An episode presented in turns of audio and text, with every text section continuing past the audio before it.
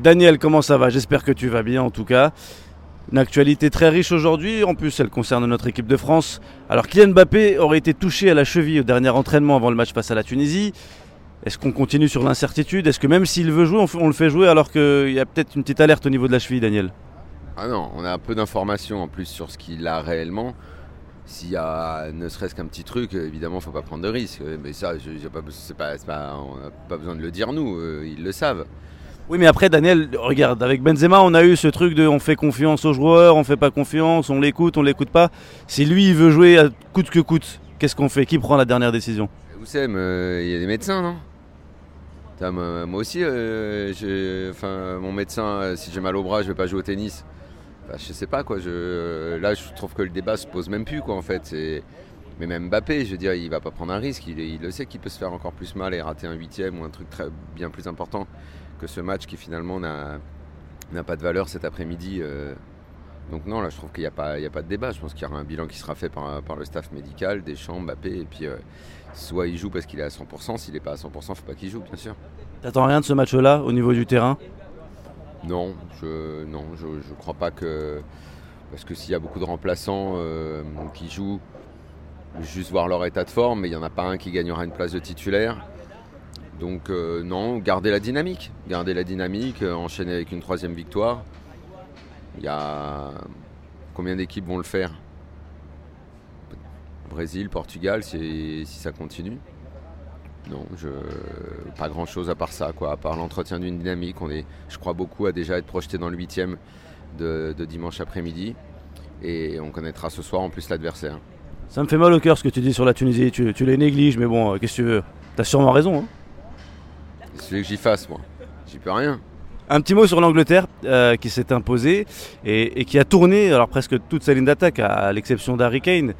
Impressionnant, non, cette équipe, euh, cette équipe d'Angleterre avec, avec deux lignes offensives qui peuvent être totalement différentes. Écoute, Southgate, c'est pas un génie, mais je dois quand même dire que j'aimerais pas être à sa place au niveau du mal de tête, quoi. Parce que il a vraiment des joueurs très forts, je dirais presque d'égale valeur. Euh, c'est compliqué quand même de, faire des choix. Il a changé hier euh, en mettant Foden et Rashford titulaire. Les deux ont été forts. Rashford a mis deux buts. Euh, là, lui, savoir en huitième avec quelle attaque il va avancer, peut-être même pour le reste de la compétition, je sais pas. Je, crois que lui, il n'est pas dans une logique titulaire remplaçant. Hein. Je pense qu'il peut tourner en fonction des états de forme, en fonction de ce qu'il voit à l'entraînement. Mais néanmoins, c'est pas, pas simple parce que dans une compétition comme la Coupe du Monde, on aime bien avoir un 11 qui se détache, une hiérarchie un peu établie. Euh, lui, euh, ça, doit, ça doit quand même remuer à chaque fois dans le cerveau. Je mets tel joueur, mais l'autre, il est peut-être meilleur. C'est pas, c'est, pas simple. Hein. Euh, finalement, c'est abondance de richesse peut nuire parfois.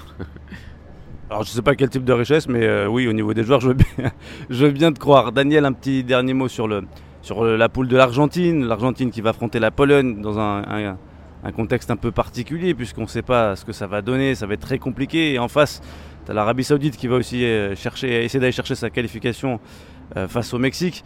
Double confrontation, je pense que tu vas avoir deux écrans euh, devant toi. Je pense que tu vas rien louper. Et ça risque d'être très très chaud sur cette poule-là. Ouais, tout est absolument indécis.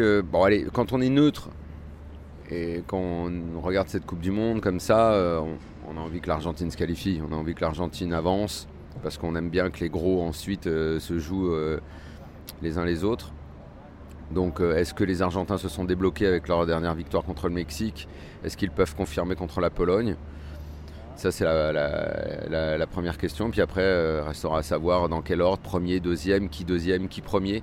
Franchement ce groupe, autant les matchs de 16 heures comme on disait tout à l'heure, même celui des Bleus, bon, certes, on va le regarder, mais euh, pour le suspense, pour, pour, euh, pour le foot, pour le, côté compétition, on a plus envie d'être à 20h et, de voir les deux matchs en même temps, parce qu'en plus, il peut y avoir des, des, moments du match où les uns les autres sont qualifiés. Je pense que la soirée peut être passionnante.